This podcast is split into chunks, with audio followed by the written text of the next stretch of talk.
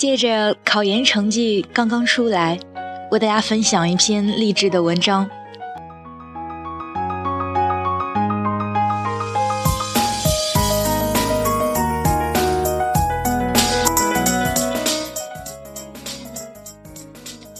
不得不承认，这个世界上就是有一些肤白貌美、大长腿，还一路顺畅的达到人生巅峰，嫁给高富帅的姑娘。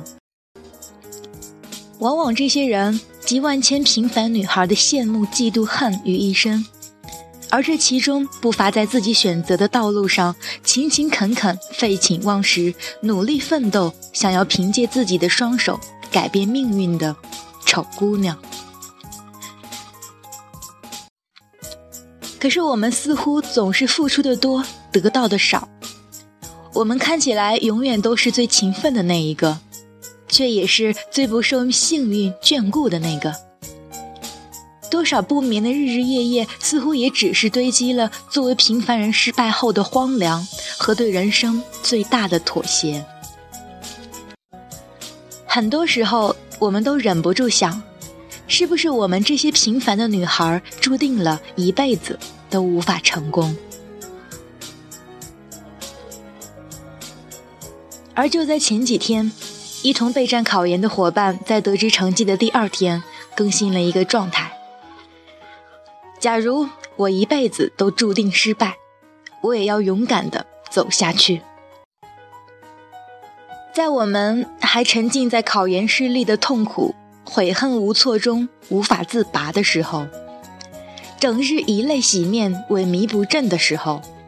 他已经擦干眼泪，藏好心情，默默地精心准备好样式不同的简历，往各大心仪的公司投递。他制定好了第二年的工作计划，收拾自己的行李，整装待发向职场奋进，一切都有条不紊地进行。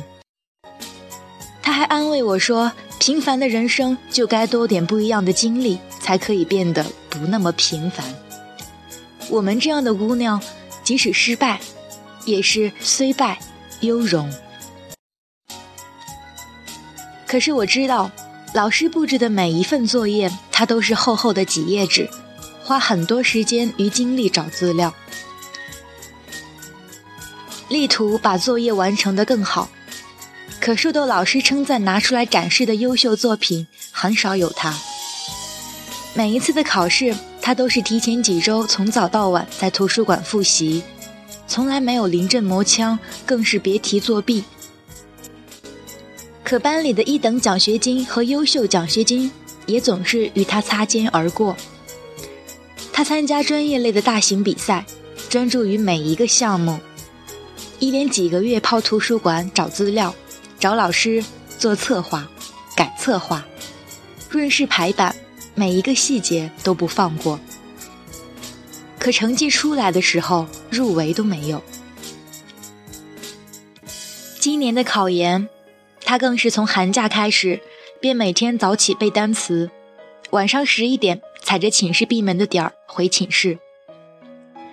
不管何时看到他，都是精神振奋、劲头十足的在学习。大半夜里的每天三点一线木偶般的考研生活，没有任何娱乐，苦行僧一样的修炼。我甚至没听见过他一句的抱怨与牢骚。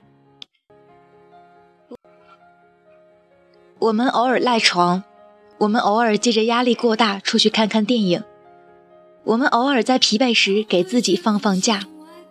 我们偶尔心情不好，状态不佳；我们偶尔劳逸结合，刷刷电视剧，看看小说。而他的生活没有一天的例外与特殊。当我们在背单词的时候，他已经过了两遍；当我们低估专业课书目太多时，他已经看完了一遍；当我们牢骚马列毛屁话太多时，他已经做完了一遍题。当我们被一轮复习折磨得不堪一击时，他早已经在二轮复习里游刃有余。当我们各种背书想撞墙时，他早已经整理出了自己查漏补缺的笔记。我记得保研名单出来时，他在图书馆复习，泪水一滴一滴砸在专业课本上。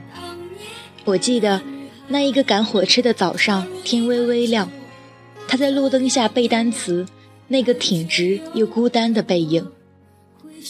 我记得最冷的那几天早上，他在食堂一边坐着，一边等开饭，一边看书。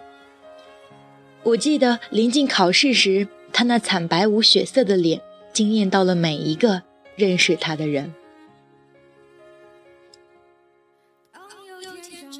我清楚他一路走来的艰辛与不易，连我也会质疑他是不是用错了功，走错了方向，才导致自己一直以来的挫折与失败。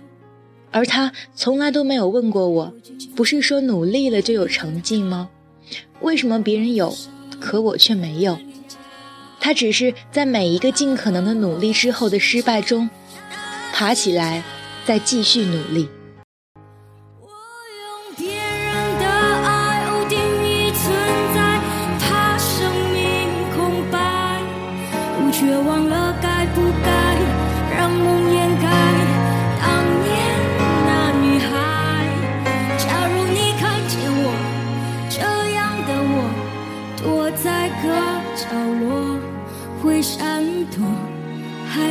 说你更爱我。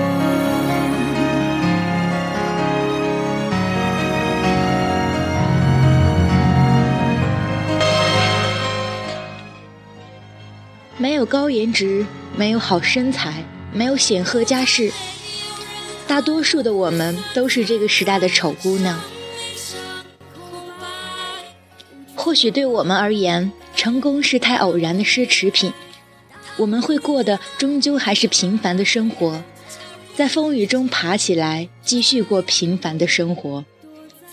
但是，每一个起舞的日子，每一段为之奋斗的经历，都不曾辜负我们的生命。哪怕一辈子都这样平凡、默默无闻，我们都不会后悔。纸牌屋里有一句话。一个人的品行不在于他如何享受成功，而取决于他如何接受失败。姑娘们，哪怕我们一辈子都不成功，我们也要平安无事，继续骄傲的活下去。还是说你更爱我？